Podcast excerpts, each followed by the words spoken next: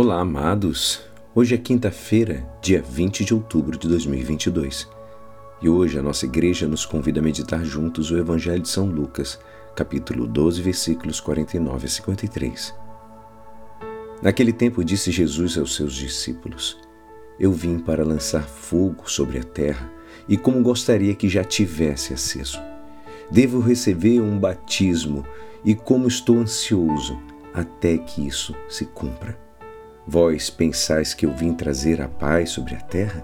Pelo contrário, eu vos digo, vim trazer a divisão. Pois daqui em diante, numa família de cinco pessoas, três ficarão divididas com duas contra duas e duas contra três.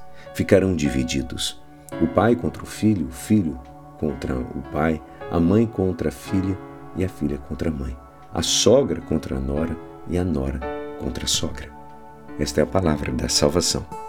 Amados, hoje nós temos o Evangelho que nos apresenta, apresenta Jesus como uma pessoa que tem grandes desejos. Né? Ele fala: Eu vim lançar fogo sobre a terra e como gostaria que já estivesse aceso.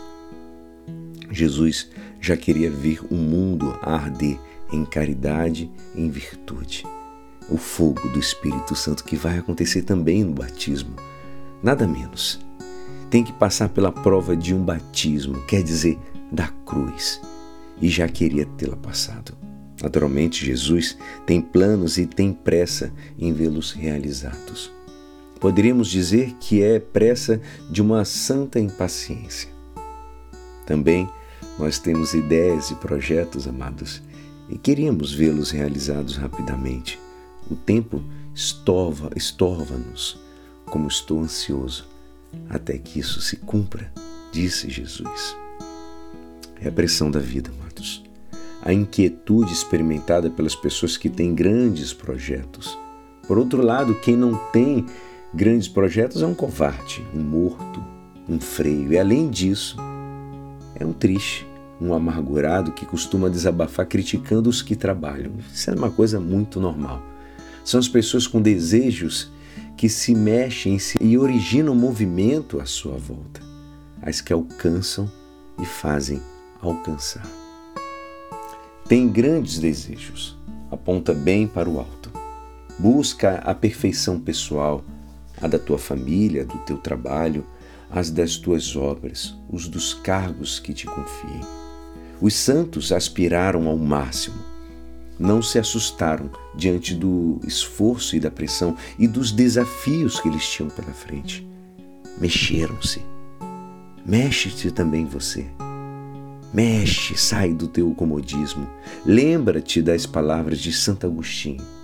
Se dizes, já chega, estás perdido. Acrescenta sempre, caminha sempre, avança sempre.